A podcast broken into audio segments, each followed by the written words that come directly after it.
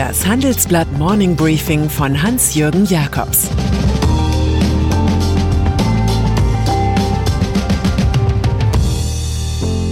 Guten Morgen allerseits. Heute ist Montag, der 27. Juli. Und das sind unsere Themen. Posturlaubsstress durch Corona. EU will deutsche Bilanzpolizei schleifen. Das Vermächtnis des Hans-Jochen Vogel. Pandemie. Diese Woche wird deutlich werden, dass der Urlaub des Coronavirus vorbei ist. Hauptgrund sind Urlauber, genauer Reiserückkehrer aus Infektionsrisikogebieten. Selbst das beschauliche St. Wolfgang am Wolfgangsee, bestens bekannt aus Helmut Kohls Strickjackenregentschaft, ist auf einmal Hotspot. Das Virusproblem ist Teil des Gepäcks. Das Gesundheitsministerium von Jens Spahn erwägt deshalb für Risikotouristen eine Testpflicht. Das wäre eine drastische Verschärfung angelaufener Maßnahmen, die sicherlich vor dem Verfassungsgericht landen würde. Auch FDP-Chef Christian Lindner ist für Testpflicht bei Risikourlaubern und zwar auf deren eigene Kosten. Die Flughäfen in München, Düsseldorf, Köln, Nürnberg und Dortmund bieten bereits seit kurzem kostenlose Covid-19-Untersuchungen an. Weitere Airports dürften folgen. Die Debatte brandet auf, weil die Zahl der Neuinfektionen hierzulande wieder deutlich steigt. Am Freitag gab es 815, am Samstag 781 neue Fälle. Dass sich in einem Agrarbetrieb im niederbayerischen Mamming jetzt mindestens 174 Erntehelfer infiziert haben, gilt vielen als Warnung. Und es kann noch schlimmer kommen. Großbritannien zum Beispiel erlässt eine 14-tägige Quarantänepflicht für Spanienheimkehrer. Das Börsenspiel dieser Tage. Je stärker die Stimmung in der Wirtschaft sinkt, desto kräftiger steigen die Aktienkurse.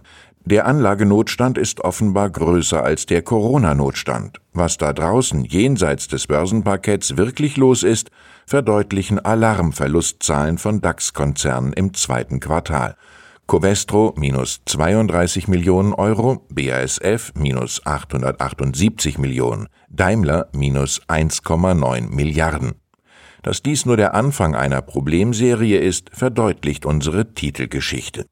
Er rechne mit einem sehr schwierigen dritten Quartal für die Autoindustrie, sagt Kontinentalchef Elmar Degenhardt. Er fürchtet, wir erreichen frühestens 2025 wieder das Niveau von 2017. Irgendwann werden solche Lageberichte auch im Raumschiff Börse ankommen. Finanzaufsicht als Bilanzpolizei wurde die deutsche Prüfstelle für Rechnungslegung DPR lange gerühmt. Nun hat sie im Zusammenspiel mit der BaFin im Großbetrugsfall Wirecard jäh versagt.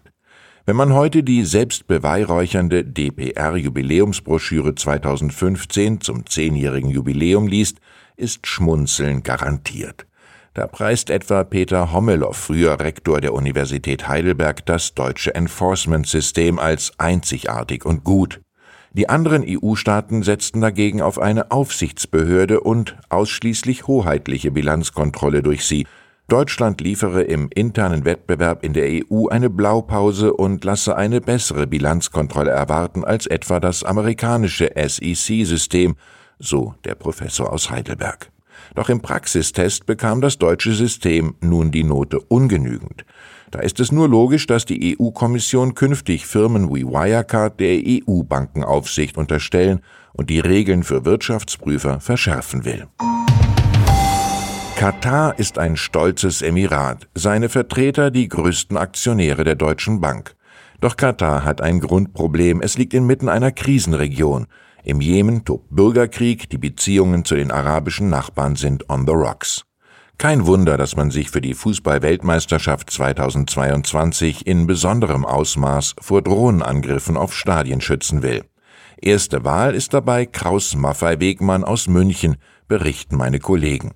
Leider habe der dazu ausersehene Gepard Flakpanzer 1A2 bei Demonstrationsübungen Waffenabgangsfehler produziert, so heißt es in einem internen Bericht über angefallene Fehlschüsse.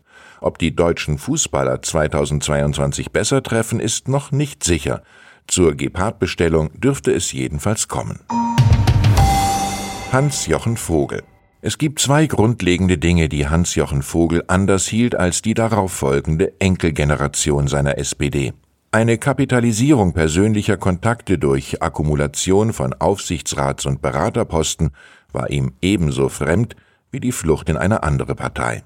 Der Politiker mit ethischem Gewebe hatte viele Posten inne. Er diente als Bundesminister für Bau und später Justiz. Vogel war Partei- und Fraktionschef sowie Kanzlerkandidat. Doch obwohl er bundespolitisch bekannt war, blieb er doch immer seiner Heimat der Metropole München zugewandt. Vor zwölf Jahren unterhielt ich mich mit ihm unter anderem über seine Zeit als Münchner Oberbürgermeister mit Olympia 1972, S- und U-Bahn-Bau und über sein Spiegel-Interview 1964 mit dem Bon mot von der verborgenen Hauptstadt. Im Münchner Rathaus blätterte der Jurist durch das alte Magazinheft und witzelte, ich darf überrascht sein. Das Foto eines stadtbekannten Playboys kommentierte er mit Aha, der Graser, meine Güte.